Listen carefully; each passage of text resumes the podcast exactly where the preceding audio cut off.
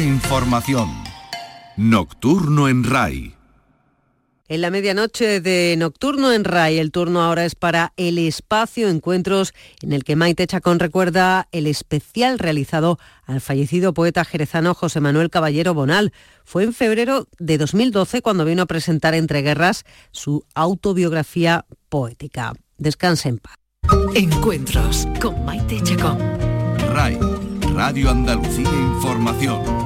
Bienvenidos. Este pasado fin de semana ya sabrán que ha fallecido José Manuel Caballero Bonal y con él casi decimos adiós a los integrantes de la generación poética de los 50, la de los niños de la guerra. En febrero del año 2012, unos meses antes de que le fuera otorgado el premio Cervantes, el escritor jerezano pasó por este programa, conducido entonces por nuestro compañero Miguel Fernández.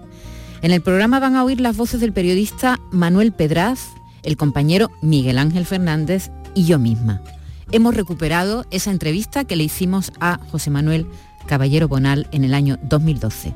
Venía a presentar la que él mismo proclamaba iba a ser su última obra, Entre Guerras.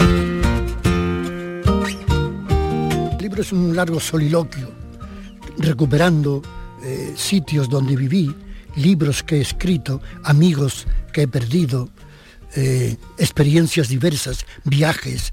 Aquí hay muchos viajes, eh, estos, cuando yo viajaba, cuando mis, mis estancias en Colombia, mis viajes por Oriente, eh, todo esto está en el libro porque me parece que es una, un repaso, una revisitación de, de todos estos lugares en los que de alguna forma o fui feliz o intenté serlo. Bueno, pues en este viaje que emprendemos cada semana aquí en Encuentros, tenemos la suerte de contar con una compañera de travesía, en este caso Maite Chacón, compañera de la casa. Buenas noches. Buenas, noches, Maite.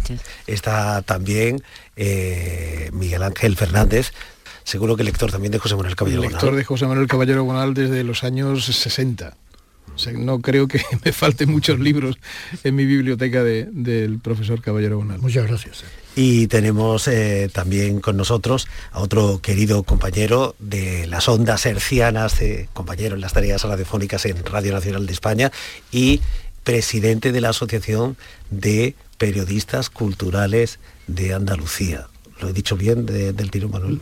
suena con demasiado bombo para lo, que realmente somos. Bienvenido. Un poco así. Buenas noches. Bueno, pues que el, viaje acaba de, empezar. Hemos eh, echado a andar cuando queráis, como queráis. ¿eh?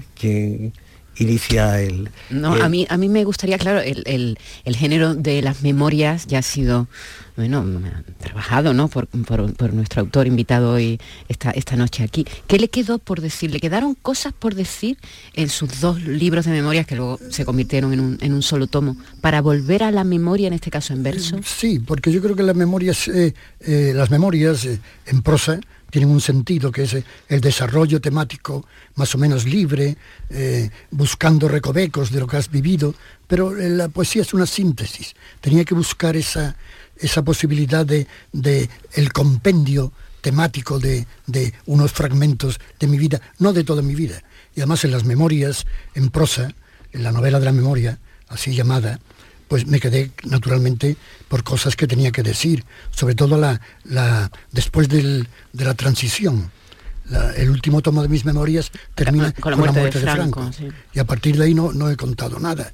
Aquí hay muchas cosas de, ese, de esa época que también fue para mí una época fundamental, porque yo, cuando, yo viví el franquismo durante toda mi vida, desde que tenía nueve años hasta que tenía 49, 50, 40 años de, de mi historia personal en el franquismo y eso te marca, constituye un telón de fondo del que no puedes prescindir cuando intentas recordar todo lo que has vivido. Un telón de fondo que aparece en, muchas de sus obras. En todas mis obras.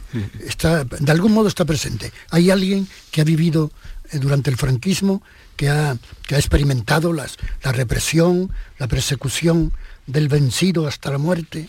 Todo esto está en de alguna forma en todas mis memorias. La poesía es un género muy difícil.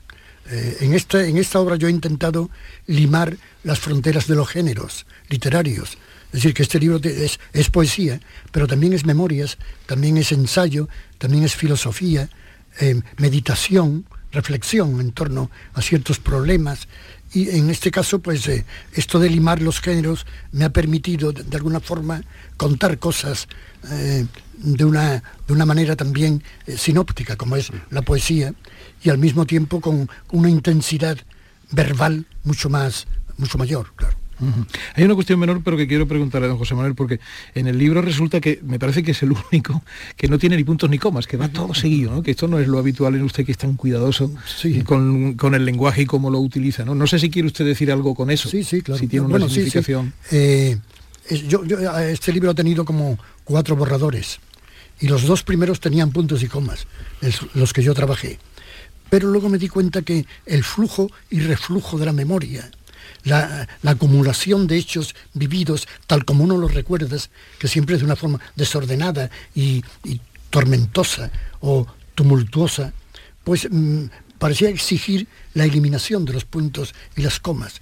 Yo me, suelo, suelo decir que yo tampoco tengo puntos y comas y por lo tanto el libro tenía que ser así, el versículo sin puntos ni comas como el desarrollo de la memoria tal como se produce, de una forma enigmática y desordenada. Signos de interrogación y de admiración sí, Sí. puntos y comas no. Sí, sí. Bueno, pues si esto fuera una película, probablemente como la memoria no tiene ni puntos ni comas, ahora eh, se fundiría, eh, caería como eso es, caería como una pequeña nube, una pequeña bruma y nos situaríamos eh, a finales de los años 40 en Cádiz y allí le encontramos estudiando náutica.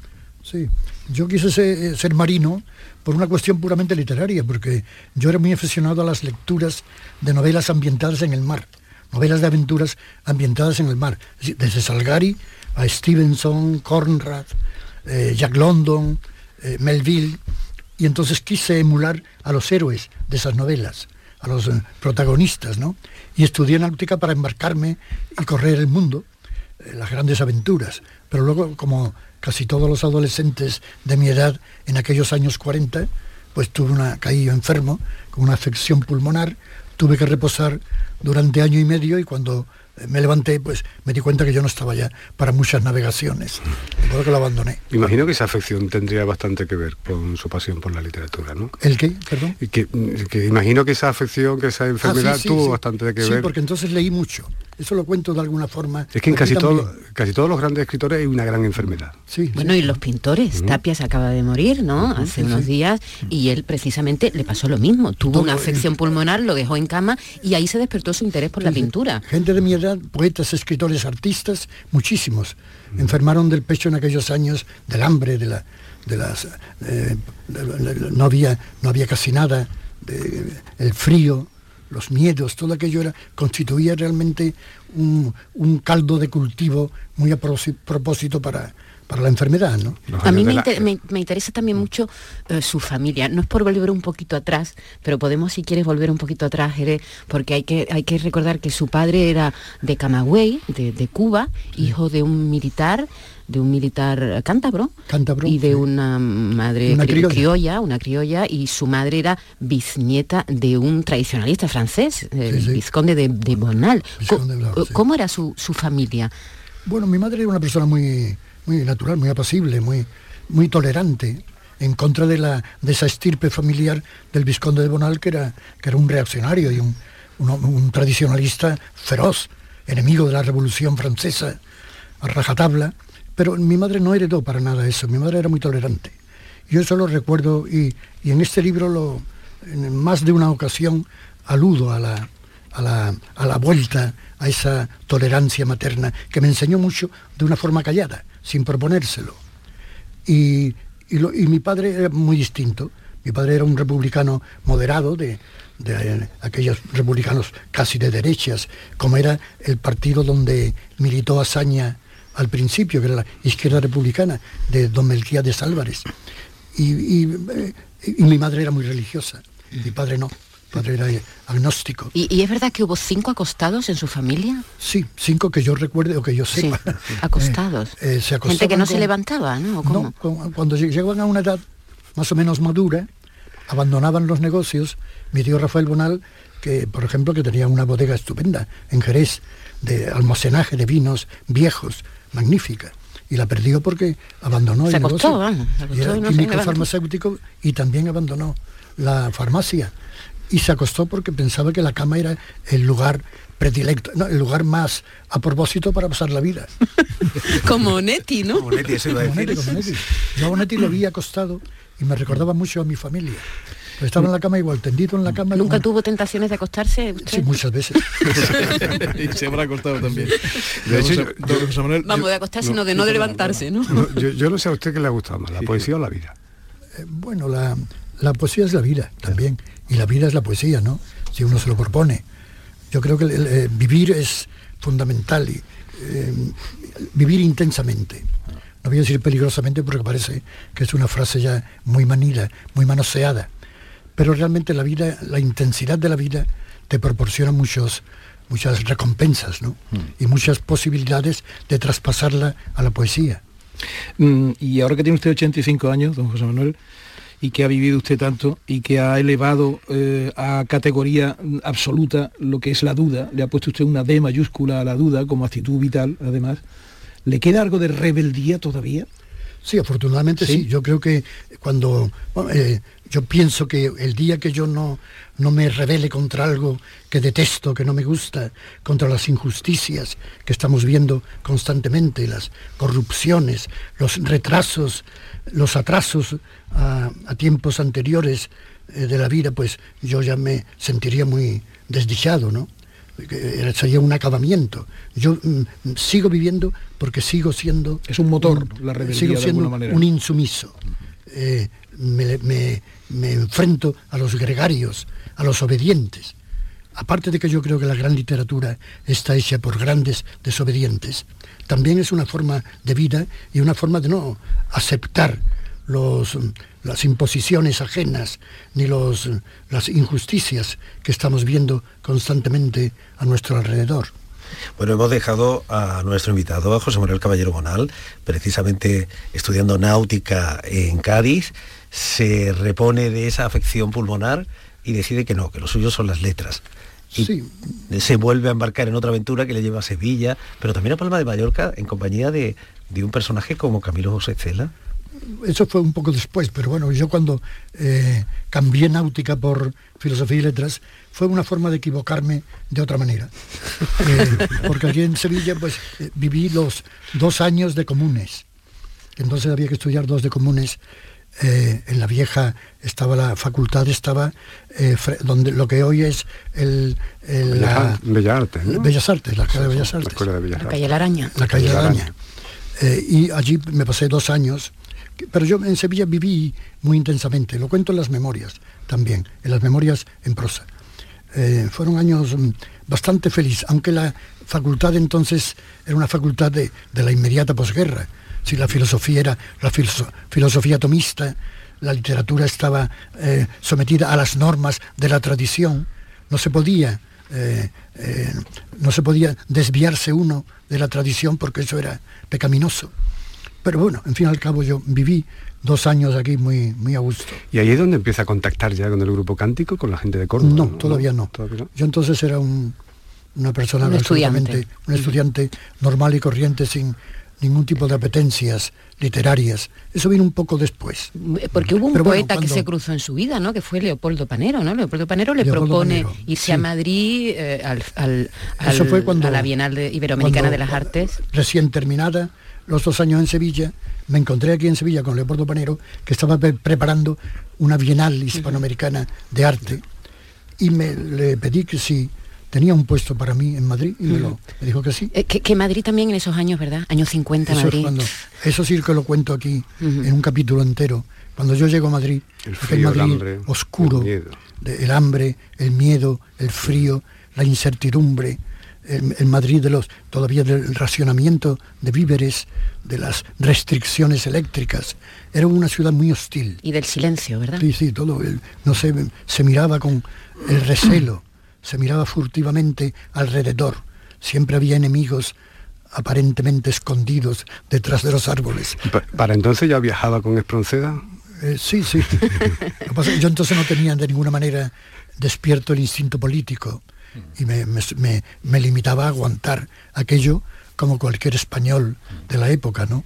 No tenía ningún sentimiento de, de enfrentamiento a una situación eh, detestable, ¿no? Eso no lo sentía. Me llama la atención, don José Manuel, que mm, su defensa de que la transición no se hizo como se debiera haber hecho.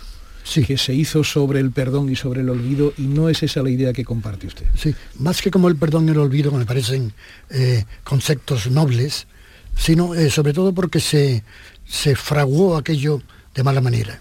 Yo creo que ese eh, fue un pacto apresurado, de urgencia, entre la derecha, que cedió parte para no perderlo todo, para no perder los privilegios, y la izquierda que aceptó algo para no sentirse desplazada del todo.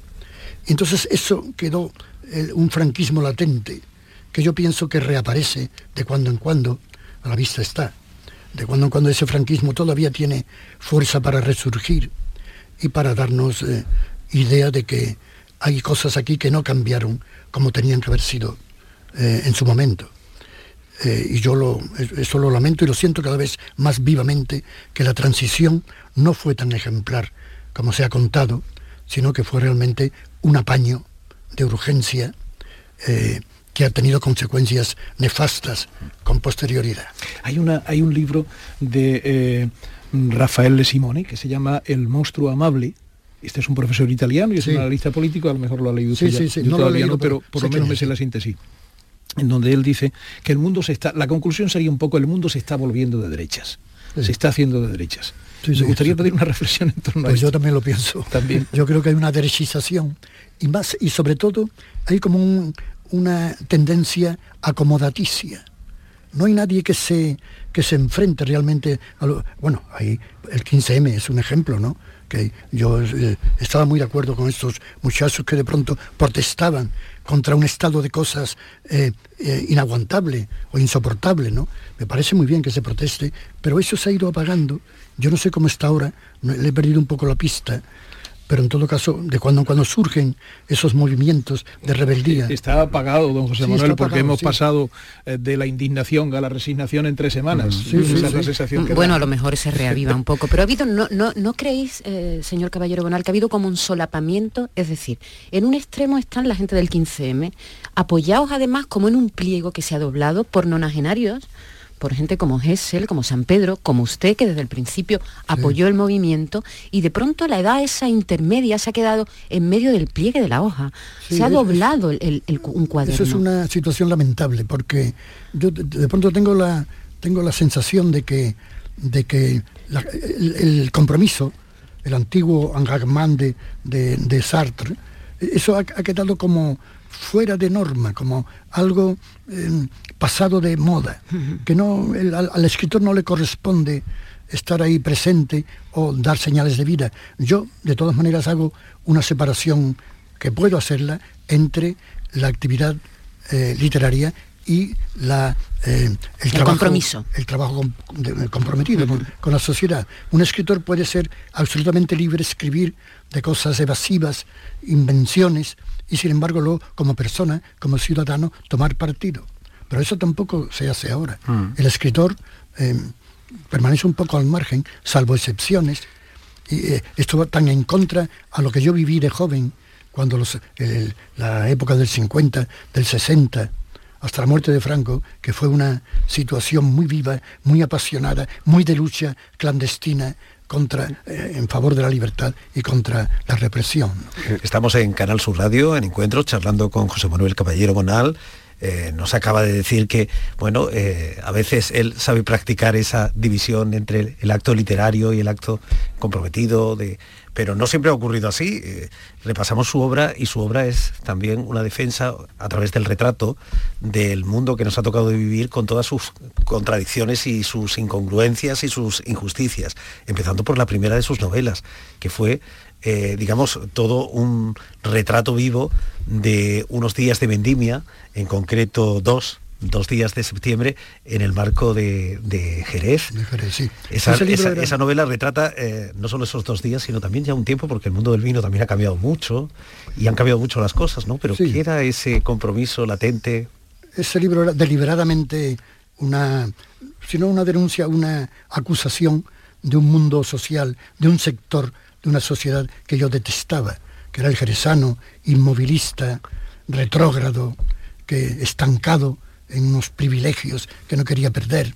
Y todo esto a mí me, me, hizo escribir esa novela como una aportación a una, a una lucha también, eh, mm, intentando canalizar a través de, de, la narrativa lo que no se contaba en los periódicos, ni circulaba, era la injusticia de esa clase social en la vendimia, las grandes familias, los que poseen la tierra y los que nunca poseerán la tierra, o sea, el mundo del trabajo. Pero incluso en otra, en otra de sus novelas, que situada en otro momento eh, completamente, un momento de la historia, el descubrimiento eh, de América, toda la noche oyeron pasar pájaros, también hay un, un grito de ¿eh? protesta, es del diario de Colón. Diario de Colón, sí, sí.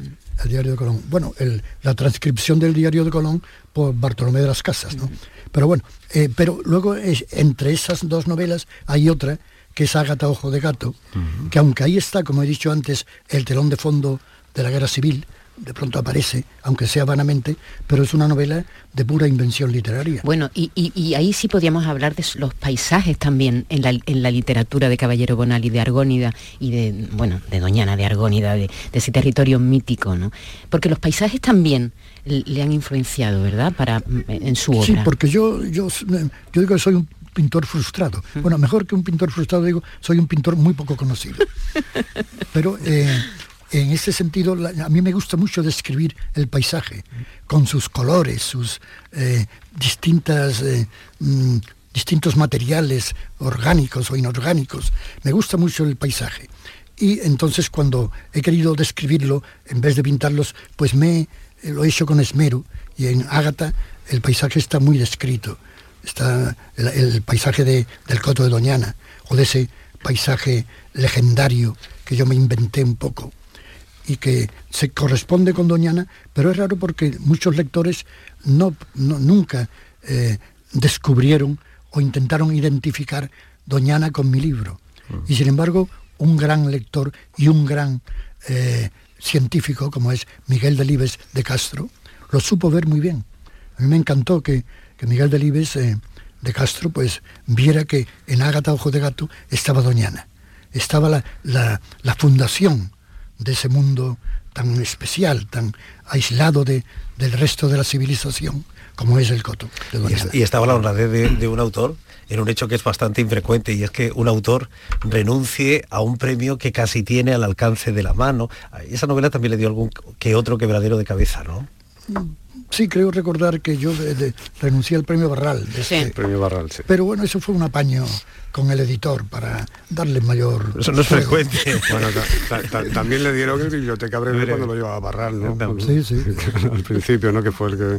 Que entonces imagino, escuchándolo cuando llega a, a, Montijo y pueda aposentarse allí, yo imagino la sensación que tiene que tener usted. Este debe de ser uno de sus sitios, ¿no? Sí, sí, es claro. Esa es una de mis patrias, como se ha dicho antes, de el sitio donde uno vive feliz. Desde la ventana ve un mundo, ese mundo que ve desde la ventana donde vive placenteramente, esa es la patria.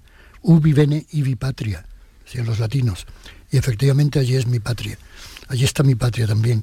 Y vivo muy plácidamente, viendo Doñana al fondo, desde donde trabajo, y paseando por allí, por el jardín, por la orilla del mar, por a, mí me gustaría volver a, unos años anteriores, porque ha dicho usted que cuando llegó a Madrid en los años 50, ese Madrid gris, oscuro de la posguerra, de la inmediata posguerra casi, no tenía convicciones políticas, o, no. eran sus preocupaciones. ¿Con quién se cruzó Caballero Bonal?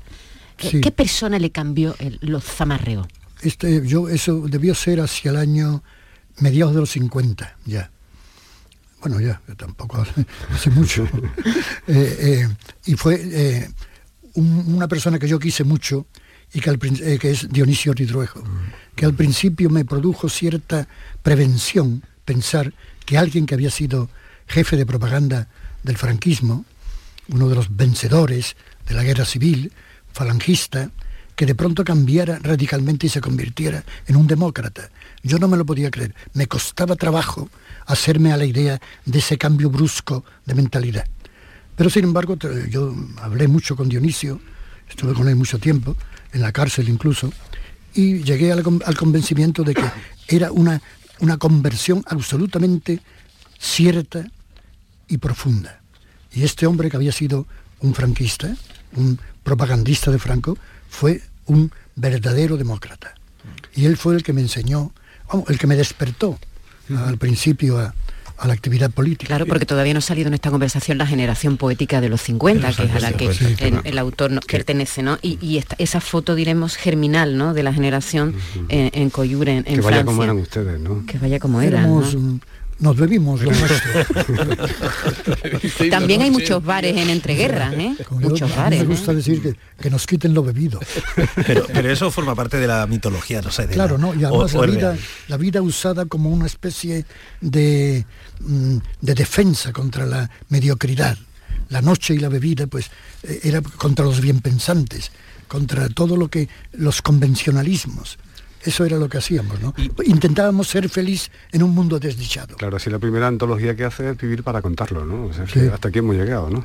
Y ahora si algún joven le pide, con, eh, le pide consejo, eh, le... Mm, ¿Le sugiere usted y lo recomienda la transgresión, la rebeldía, todo ese mundo que tenía un poquito de canalla también? Eh, bueno, yo, em, yo prefiero no dar consejos.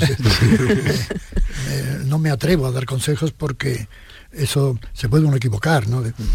Pero claro, la, yo creo que la produce mucha reactiva la energía personal el hecho de estar en contra o de decir todo lo que tú no admites como algo eh, eh, normal en la vida y enfrentarte a esas cosas te produce una energía que vale la pena experimentarla porque ayuda a vivir. Yo creo que he, llegado a, cumplir 85 años porque nunca he aceptado imposiciones de ese tipo. Sin embargo, muchos muchos compañeros de su generación no han llegado a su edad. Algunos han tenido muertes trágicas. Eh, eh, ha habido autodestrucción, ha habido... Ha habido un componente autodestructivo muy claro, que también creo yo que proviene de la propia experiencia vivida en la guerra. Son gente que provenía de una burguesía más o menos... Eh, más o menos alta como los, los catalanes y luego pues, se enfrentaron a esa misma clase y tuvieron una experiencia, yo también en parte la tuve, muy traumática con la guerra, con el despertar a la realidad, enfrentarte a lo que tu familia pensaba, a lo que se pensaba alrededor tuyo. Y todo esto llevó consigo como una... Em, se, dieron casos en, el grupo del 50 de suicidios, como Costa Freda, Ferraté, José Agustín Goitisolo, de, de muertes eh, prematuras por hacer todo lo contrario de lo que recomendaba el médico, beber más de la cuenta, eh, trasnochar, llevar una vida desordenada. Y todo esto realmente produjo una... que, esta generación es una generación diezmada. No ha quedado nadie. Yo soy el superviviente cosa que me produce una alarma especial. De toda esa época y de toda esa generación sí que hay también eh, mucha presencia aquí en, este libro, ¿no? Sí, sí. Porque eh, este libro es también eh, un autobiográfico en lo literario, lógicamente. Claro, claro, es una recapitulación, una volver a visitar esos lugares y esos espacios de mi amistad y de mis de mi vida personal, de mi de mi biografía en general. ¿Qué se le fue cuando se murió Ángel González? Pues lo, sentí mucho. ¿eh? Fue una pérdida que yo sentí como mía. Era muy amigo mío y yo conviví con él muchas cosas y, fue el último que ha muerto.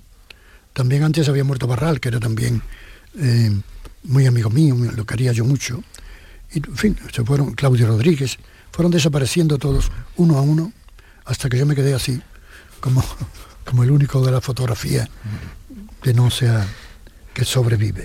Pues si este fuera un programa de radio al uso y no fuera encuentros en Canal Sur Radio, ahora tendría que sonar quizás de, fondo alguna música porque la música popular, por ejemplo, la música bueno, o vainica doble, o vainica doble, porque la música popular eh, le debe mucho en España a José Manuel Caballero Bonal, desde esa figura que no siempre el melómano, el aficionado a la música sabe realmente en qué, eh, en qué consiste la figura del productor. Él estuvo detrás de Vainica Doble, de la eh, popularización en cierta forma del, flamenco como, como producto cultural sonoro, de Aute también. De Aute, dice que, que, Aute cantó y, es hoy en cierta forma quien es, pues porque José Manuel lo convenció para, para que grabara un disco. Rosa León, María del Mar Bonet, eh, hubo una, una, y sobre todo flamenco, ¿no? Mm. Hubo una etapa de mi vida que, que hice de productor discográfico. ¿Y exactamente qué era, en qué consistía esa, esa Bueno, tarea? eh, a mí me dio el, el director entonces de, de Vergara, bueno, que luego fue Ariola. eh, Ariola, y que luego fue Sony, pues a mí era era amigo mío, el director general de esa empresa, y me dio carta blanca para que hiciera en el mundo de la música popular, de la música pop, que hiciera lo que, lo que a mí me gustaba. Hice mucho flamenco, lo, que yo mm, seleccionaba, lo que yo eh, ponía, el planteamiento que yo había eh, pensado de antemano, pues me lo admitían, hice muchas cosas y estoy contento Usted fue de esa uno, labor. uno de los pocos afortunados que tuvo la ocasión, por ejemplo, de escuchar la canción Al Alba, ¿no? Sí. Casi desde su gestación, antes de que tuviera el valor que hoy en día tiene o que se le atribuye hoy en día. Y vainica doble, que ya es casi una, es una, una especie de mito ya. culto, ¿no? Sí, sí. Sí, sí. Del flamenco, eh, ¿sigue usted muy cerca del flamenco? ¿Lo sigue escuchando? ¿Sigue? Porque usted lo ha- Escuchando, lo, sí. ha estudiado mucho, lo que no sé si ha Bueno, yo usted, digamos, en sus investigaciones yo o como soy continúa. ya, eh, así muy mayor, la- yo me aficioné al flamenco cuando el flamenco era un arte casi margi- marginado. Incluso en ciertos sectores andaluces, como, como bien sabe, el flamenco no era bien visto, era como, como un- un- una expresión prostibularia, tabernaria. Y yo entonces me, me aficioné a- y pensé que en el, en el fondo de ese, ese mundo absolutamente suntuoso del cante flamenco, de tan antiguas herencias, que había nacido en una cuna tan modesta, menesterosa, como la de los gitanos de, de- Triana, de, de Utrera, de, de, eh, Lebrija, de Jerez, de los puertos. Entonces, eh, eso, y claro, eso, yo estoy muy arraigado a ese mundo, que se ha ido perdiendo, naturalmente por razones de la propia dinámica de la historia. ¿no? Me parece bien que el, que el cantador que entonces era, vivía en una cueva en Alcalá de Guadaira, ahora tenga su coche y una segunda residencia. Me parece perfecto. Pero el flamenco ha perdido la raigambre, esa que tenía de, de secreto, mm, de comunicación, de, de- de- protesta sin destinatario. ¿no? Y ese flamenco tan ritual, como, como llega usted, cómo lo descubre, como mm, quien le inocula el virus. Pues En Jerez, en Jerez, claro, si uno se, se aficionaba un poco, era muy fácil ir al barrio de Santiago y en cualquier taberna se organizaba una fiesta flamenca de, de cantadores anónimos, ¿no? Que estaban allí y allí así es- ese flamenco se producía en aquellos años, estoy hablando de todo, todavía los años 40, se producía ahí en las tabernas, en las casas, los patios de vecinos. Y eso pues eh, me produjo una, una emoción realmente profunda, ¿no? Y, y en esos años en los que usted trabajó, investigó, publicó flamenco Sí. eh, y editó flamenco en disco y todo eso, todavía el flamenco no era, no tenía el reconocimiento que tiene ahora, ¿no? ¿Qué le decían sus amigos poetas catalanes? No, Eh, Gil estaban al margen. margen, no, no. No, menos Barral y menos Valente. Valente fue un buen aficionado, terminó siéndolo un buen aficionado al flamenco. Blas de Otero también era, muy- pero en general no, eso les caía muy atrás Muy lejano. Muy lejano. Me gusta la conclusión de que el flamenco es la libertad absoluta, lo dijo usted en alguna Sí, ocasión. La completamente. libertad absoluta. Yo pienso que la- la- el, el- el sin cantador- límites, don José Manuel, sin límites. sin límite, bueno, siendo con, siempre ajustándose a las pautas de la música flamenca eh, clásica. No sea que vaya a dejar de ser flamenco. Claro, claro. Ahora ta- también hay ahora la fusión. Bueno, yo la entiendo perfectamente. No comparto muchas cosas, pero entiendo que el flamenco haya evolucionado hacia esas fusiones con músicas. El jazz, por ejemplo, es muy próximo al flamenco y se han hecho cosas muy, muy importantes en ese sentido. Pero ya a mí me queda un poco atrás mano. Yo, no, no es que yo sea un purista, ni mucho menos. Detesto ese término. Purista en todo. Y en flamenco tampoco. Hay, hay un grupo en Jerez, bueno, ha- había hasta hace un cuarto de hora, los delincuentes que se acaban de, de retirar. Es que me hace gracia porque el grupo nace, son una gente que viene del flamenco y hacen otras cosas, ¿no? Pero nace en el patio del Instituto José Sí. Manuel Caballero Bonal. Sí, sí. Yo los conozco, era, nació, vamos, estudiaron allí, en el instituto que lleva mi nombre en Jerez, y me, me- me encanta esa, esa idea que hayan surgido del patio del colegio, del instituto, un, un grupo como los delincuentes. Me gusta incluso el, el- el nombre. El, el nombre, bueno, al principio eh, Miguel hablaba de la, de la fundación, ¿no? Supongo que tiene que ser un orgullo para un autor que su ciudad, ¿verdad?, los reconozca con una fundación. Sí. Tiene que ser un motivo de alegría, ¿no? Claro, eso es una recompensa, una- que me ha hecho Jerez y yo lo, lo agradezco mucho porque ahí está depositado mi archivo documental, todo lo que mis borradores, manuscritos, cartas, eh, fotos, todo está allí conservado y muy bien además y una biblioteca que está que me, me gusta mucho también. Y como está en la casa donde yo nací bueno donde estaba la casa donde yo nací porque la casa se echó abajo y se hizo otra. Pero estoy muy contento y, del funcionamiento de la fundación. Sus relaciones con Jerez no siempre han sido armoniosas. No, después porque de cuando, dos días de septiembre le dieron caña. Claro, cuando publiqué dos días de septiembre muchos lectores jerezanos pues dijeron que yo era un, un descastado, una persona pues enemistada con Jerez, cosa completamente falsa, porque yo creo que la, también se critica lo que se ama. Claro. Yo a Jerez, lo que yo criticaba en esa novela era un sector de una sociedad que no me gustaba, que era una sociedad pues eh, injusta, retrógrada, afortunadamente desaparecida. Y eso es lo que yo condenaba. Pero por otra parte, Jerez sigo, me sigue pareciendo una ciudad amada, sigue siéndolo porque allí nací, porque allí descubrí el mundo. Y el lugar donde se descubre el mundo ya es para siempre el compendio simbólico del mundo. Hemos hablado de autores españoles que pertenecen a la generación de Caballero Bonal, pero a mí me gustaría dar otro salto al pasado y marcharnos a Bogotá. Porque esos tres años que usted además define como unos años importantes en su vida, publicó su primera novela, tuvo su primer hijo allí eh, en Bogotá y, conoció a mucha gente, escritores, mucha gente muy interesante. ¿Cómo fueron esos años en, muy intensos, Colombia? Muy, muy intensos y yo me casé para irme a Bogotá, si no, no me hubiera podido casar porque yo estaba, vamos, no, no tenía así oficio ni beneficio. Y entonces cuando me ofrecieron un puesto en la universidad para enseñar literatura española, lo acepté, me casé y me fui a, Bogotá, ¿no? Y pasé tres años estupendos allí, muy intensos, tuve amigos fraternales, como ha recordado, escribí dos días de septiembre allí, tuve mi primer hijo, eh, planté algún árbol. pues ya andaba un tal García Márquez, ¿no? Sí, por allí andaba, ¿no? Por allí andaba ya. Entonces había eh, publicado su primera, en este pueblo no hay ladrones, me acuerdo, en una revista donde yo también publicaba. Y luego conocí muy bien la tierra, la, naturaleza colombiana, de la selva a los llanos, a, eh, a los, los Andes, todo aquello de ese mundo terrible, de una naturaleza fuerte, conmovedora, que yo llevo muy dentro. ¿Y Cuba? Y Cuba también. Pero Cuba menos, porque Cuba yo, aunque mi padre es cubano, de, era, era cubano de Camagüey, yo fui allí no, alguna vez y la familia de mi padre no, no existía ya. Nadie se llamaba Ramentol, que era el apellido segundo de mi padre, que era el cubano y, yo no, tuve conexiones así muy estrechas con, con Cuba.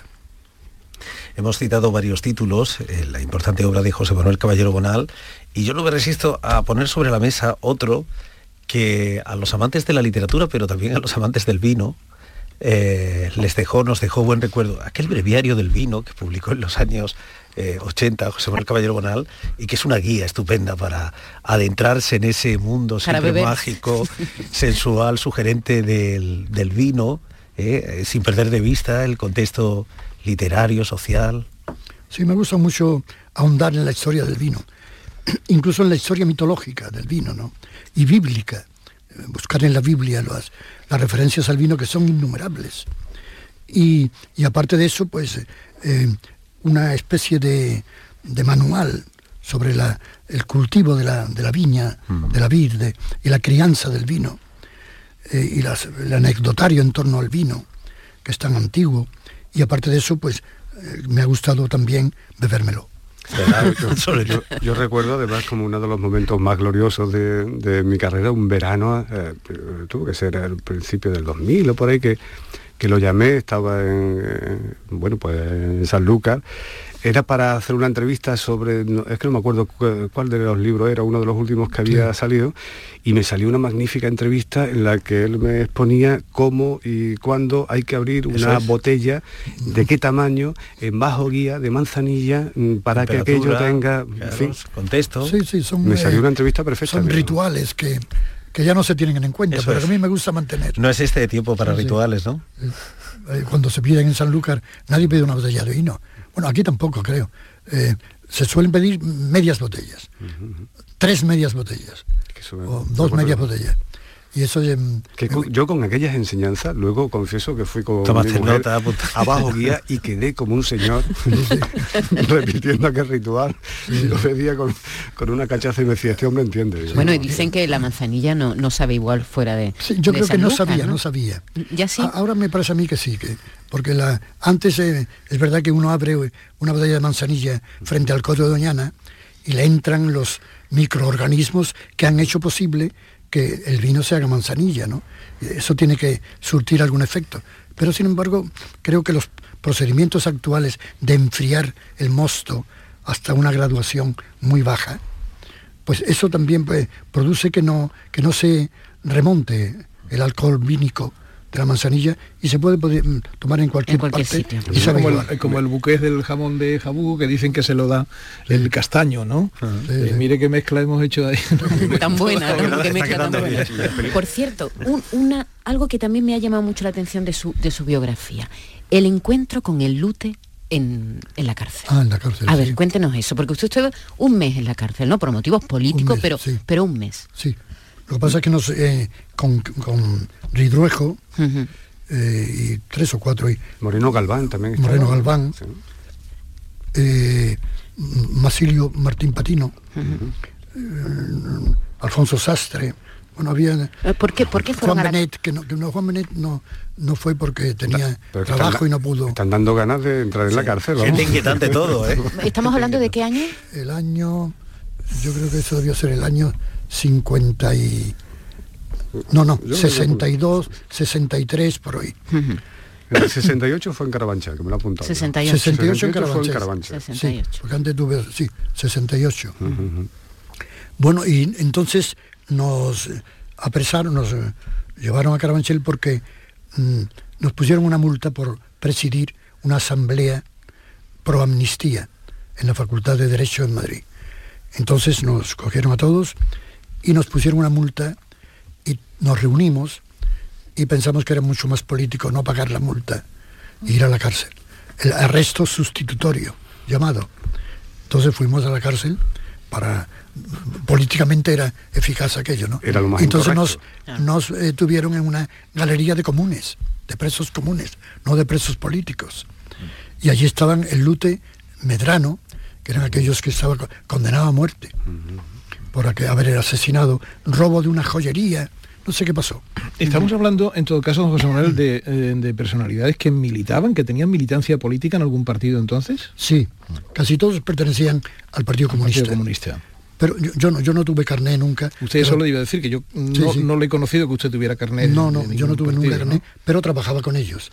Era, como suele decirse, compañero de viaje.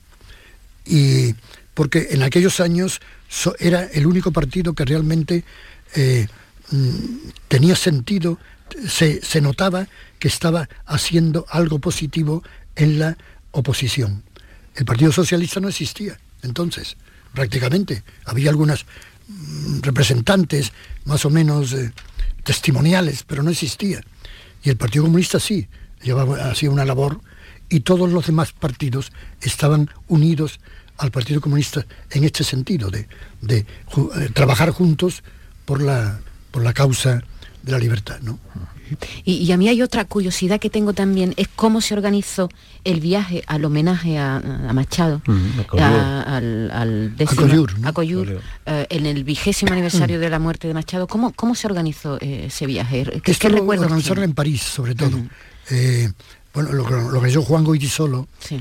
eh, eh, Jorge Semprún y al- al- algunos otros hispanistas de París eh, que en conexión... Jorge Semprún que estaba exiliado, estaba viviendo. Bueno, entraba en España, con Federico Sánchez, Sí. entraba en España con alguna frecuencia. Pero y, entonces decidimos eh, organizar, en el, celebrar en Coyur el 20 aniversario de la muerte de Machado, en el exilio. Y bueno, allí acudimos de dentro y de fuera de España muchos escritores, eh, artistas, eh, políticos, personas interesadas. Y, y fue realmente una expresión muy conmovedora y emocionante de la, del exilio, ¿no? de, la, de la España peregrina. Y estuvimos ahí un par de días muy, muy bien. se celebraban actos en el cementerio ante la tumba de Machado y de, y de la madre de Machado, de doña Ana. Eh, y la y luego tuvo mucha repercusión política, que nosotros sabíamos que iba, que iba a tenerla y también la buscamos, ¿no? Hicimos todo lo posible porque aquello repercutiera políticamente. Y ahí queda la foto, ¿verdad? Que una foto para la historia.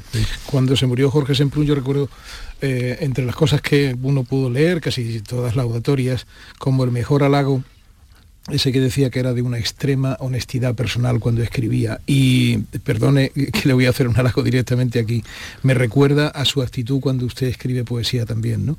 De una integridad personal, lléguese a lo descarnado que tenga que llegarse, ¿no? Quería reconocérselo como lector suyo. Muchas gracias. Lector es así, da gusto. bueno, pues eh, de las páginas eh, precisamente de, de Entreguerras, una pregunta. ¿Es preferible la felicidad a la justicia, el desvarío a la prudencia? Se pregunta José Manuel Caballero Bonal. En este libro está lleno de preguntas, pero la, mayoría no me las contesto, porque no sé. Yo hago las preguntas y eso es un, es un truco poético, un sistema poético muy característico, ¿no? Y todas esas preguntas que dejo en el aire son poesía, pero yo no sé responderlas. Si las supiera responder, a lo mejor ya no hubiera necesitado escribirlo. Son esas incertidumbres tan creativas de las que habla, Y hay también una nómina de, lugares, no sé si lo hemos repasado todos, a ver, vamos a hacer cuentas. Jerez, sí, hemos hablado de Jerez, Sanlúcar, Cádiz, Bogotá, Madrid, Palma, París, La Habana, Barcelona, Córdoba, Túnez, Copenhague, Damasco, András. Sí, en todos he tenido algún, algo tienen que ver con mi vida de alguna forma directa o indirecta, ¿no? Bueno, he, estado en esos lugares y si los recuerdo es porque tuve alguna, alguna experiencia según dice, especialmente... porque ha vivido con placer mudable. Sí. El otro día le leía uh, a un compañero que escribía sobre este libro y utilizaba una palabra que me encanta además porque yo creo que le viene que ni anillo al dedo, nauta. Nauta, nauta. Bonita. ¿eh? Sí, Sí, eso de nauta no me, me, parece un halago que... Pues siguiendo por ahí, hombre, cuya profesión se realiza en el mar. Siguiendo por ahí, casi podría preguntarse, el, ¿al poeta eh, lo llaman muchas veces para distraerlo las sirenas? Eh, bueno, sí, yo eh, me llamo nadie, como Ulises, ¿no? Ulises es un personaje que, ese sí que yo hubiera querido ser. Ulises es para mí el héroe de la, de la gran tradición clásica que más admiro, que más quiero, que más me, identifico con, con el Ulises errante por el Mediterráneo, sin querer llegar seguramente a Ítaca. Y ahí está también parte de mi, de mi sentido de la poesía. ¿no? ¿Y el descubrimiento del mar cuándo es? El descubrimiento del mar en Sanlúcar. Sí, eso es fundamental, claro. yo eso lo viví en Sanlúcar, de niño. Íbamos con mis padres, me, íbamos a veranear de Jerez a Sanlúcar era una cosa bastante normal, que sigue siéndolo. Y, los sevillanos también van mucho a Sanlúcar. y, allí descubrí el mar. Esa, sensación inolvidable, ¿no? De, ante algo inmenso que no entiendes. El deslumbramiento, ¿no? Ante lo desconocido. Eso es, algo... El, mar, y la noche, ¿no, Manuel? Porque, porque yo no sé si, usted tiene un método para escribir, porque también se ha definido como escritor intermitente, que no tiene un método muy, muy claro, y si escribe de noche o de día, si es más diurno, alondra Yo escribía de noche, eh, escribí bastante de noche, porque cuando tuve hijos y eso, pues la, la casa estaba más en reposo de noche, pero no por otra cosa. Y luego lo fui dejando poco a poco cuando los hijos se fueron y ya mi casa estaba sosegada siempre, pues no, tenía horas, no tengo hora para escribir, ni para leer, ni para nada, no tengo horas y ni tengo planes, ni tengo programas, eh, afortunadamente. Vivo un poco a, mi aire y hago lo que me apetece cada día. ¿Y ver los telediarios? Sí, suelo verlos, sí. Y suelo llevarme muchos disgustos. ¿Y su relación con el poema cuál es? usted lo escribe y antes de publicarse, ¿cuál es? ¿Lo deja usted ahí que va a hacer un tiempo y luego vuelve? Mm, ¿Corrige mucho? ¿Cómo es su relación con la obra que usted acaba de hacer, pero que todavía no es la definitiva para publicar? Bueno, es una relación muy, muy fácil, vamos, muy directa. Yo escribo de memoria. Es decir, cuando hay, de pronto pienso en unas palabras que juntas eh, me descubren algo, tienen un sentido de secreto, un misterio, porque nunca han estado juntas esas palabras y de pronto me abren un mundo, me, hacen sentir una sensación nueva, desconocida. Entonces eh, voy haciendo el poema, esas palabras previas me hacen continuar el poema de memoria. Y cuando pienso que ya eh, lo hago de noche, en, en, los insomnios, en los momentos menos oportunos, y cuando pienso que eso se me va a olvidar, lo paso al papel y lo corrijo un poco y luego lo paso al ordenador. Hago alguna otra corrección, hago una última copia y esa copia ya la corrijo definitivamente. O sea que es un proceso largo, pero normal, no, no tiene nada, excepto la memoria, que lo hago de memoria al principio. La memoria, algo tan importante para un escritor, y que usted además ha cultivado tanto y, que, y que, bueno, que lo estamos viendo aquí hoy, ¿verdad? Tiene una memoria estupenda. ¿Cómo se si yo no tuviera memoria no escribiría. Yo pienso que la memoria es... yo escribo porque, como decía Juan Ramón Jiménez, porque me acuerdo de lo que he vivido. Y cuando uno, sea para bien, para mal, o, no sirva para nada, pero si te acuerdas de lo que has vivido, te sirve para escribir. Y eso está en el poema, en el gran poema de Juan Ramón Espacio, que es uno de los grandes poemas del mundo para mí. ¿Y el título de este libro, Entre Guerras? Entre Guerras tiene un sentido directo así como ha habido otras veces que, han podido tener un sentido eh, eh, metafórico, no, es directo, entre guerras, entre conflictos personales, entre, em, entre controversias íntimas, entre guerras es entre problemas. Porque lleva un subtítulo. ¿no? Sí, el, subtítulo ya es, es más eh, de la naturaleza o de la naturaleza de las cosas, de Rerum Natura, de Lucrecio, que es un poema, un poema didáctico espléndido. un poema, ese sí que es largo, es, más es el doble que este. Tiene 7.000 hexámetros latinos y es un poema que, de aproximación mm, científica, filosófica al mundo, al universo. Y está lleno de, interpretaciones del mundo, de recovecos, de bellezas expresivas y de la naturaleza de las cosas es algo que también está muy presente en el libro. Yo intento ahondar en esa naturaleza para explicarme el sentido de muchas cosas. ¿no? Complicado, el oficio de poeta es complicado, ¿no? Como oficio ya. Mm, bueno, con, no es que se perfeccione con el uso, pero en todo caso, eh, sí, es un... Te acostumbras a, a escribir poesía como... Y a perder la salud buscando un adjetivo también. Sí, también, Se acostumbra uno.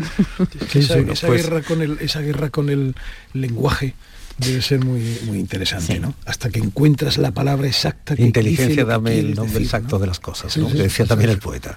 Pues casi podríamos iniciar otra hora más de este programa a partir de otra de las preguntas, a partir de otra de las reflexiones de José Manuel Caballero Bonal en este tomo de Entre Guerras. Sentir pasar el tiempo, sus velorios, sus hábitos. ¿En qué consiste? Pues sabe Dios. Sabe Dios. Me parece que a partir de ahí, ¿verdad? Podemos... Que conste que este libro, antes de, de, que nos vayamos a despedir, me gustaría decir que con todo lo que hemos dicho, este libro, la última palabra que tiene se llama vida.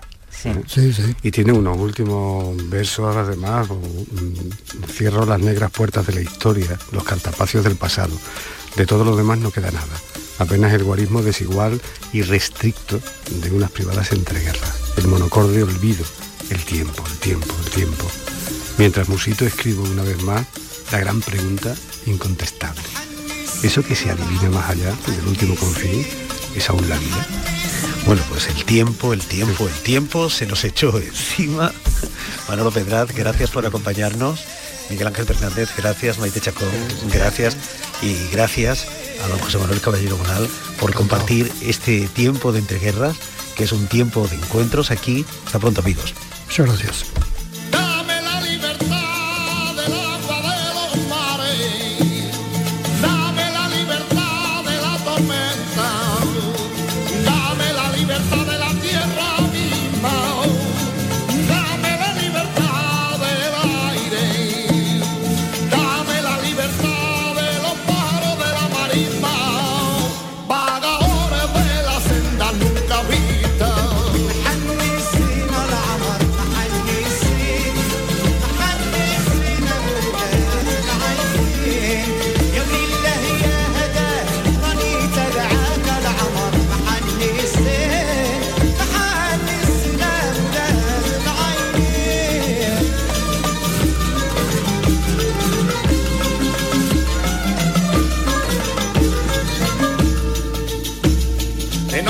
corazón, conmigo mismo pelea. Si eso te llama a vivir, que venga Dios y lo vea. Al moro me fui a buscarte y en tu casa me metí. Y ahora que estamos juntitos, me